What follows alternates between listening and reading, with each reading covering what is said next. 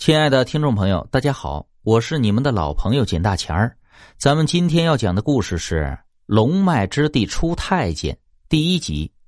从古至今，一直流传着这样一句话：“龙脉之始，始于鲲。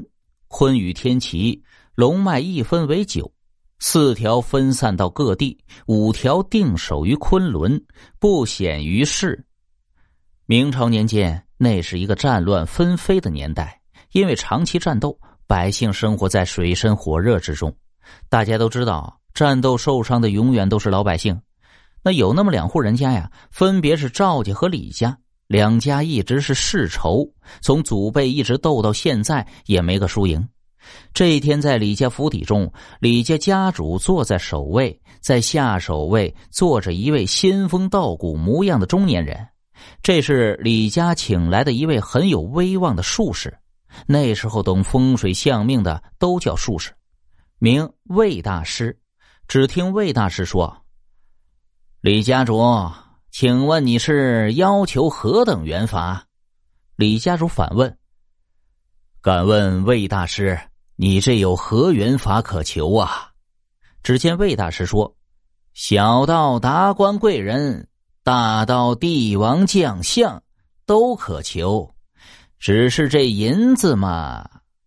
只听李家属说道：“钱财不是问题，只要你能找到帝王之龙脉，等我李家当上皇帝，册封你为国师。”魏大师说：“这个好说，不过随要时间，长则几年到十几年。”就这样。魏大师带着一家随从进入深山万岭寻找帝王龙脉，这一找就是七八年之久啊，愣是没找着。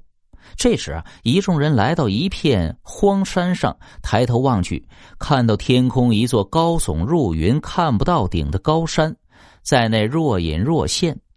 魏大师说：“我们要找的就是这座高山，快，我们要向那个方向走。”看山跑死马，更何况这还是海市蜃楼。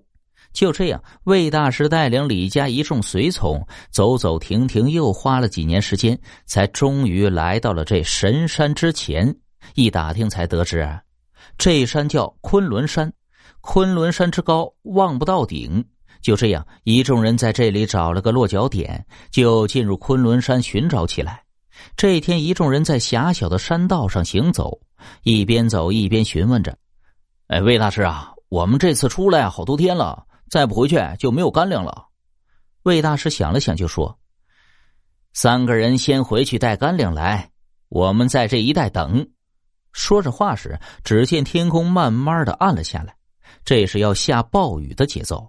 于是众人赶忙找起避雨的地方。这时，一个家丁说：“哎，魏大师，你看前面有一个山洞。”看着那山洞还有一段距离，一众人加快脚步走向那山洞中。刚进入山洞，就下起了暴雨。众人在山洞升起了火堆取火。在大山中，蛇虫鼠蚁特别多，更不要提这是昆仑山了。没有人能走这么深的。这时，只见魏大师手拿罗盘，嘴里念叨着什么。只见魏大师手中罗盘的指针在旋转了一圈后，就指上了山洞深处。这一众人不明所以呀。只见魏大师说：“找到了，终于找到了。”说着，就带领一众人向深山洞里面走去。这山洞是向上延伸的。出了山洞，众人来到了一片山谷鸟语花香的山谷中。这时，只见魏大师向前走去，站在山谷中央，左看右看，喃喃自语道：“五龙共守一地。”再看这山谷周围地形，每条山脉都不一样，呈现五种颜色。看到这儿，魏大师说：“帝王之王，此乃帝王之王龙脉呀！哈哈哈哈！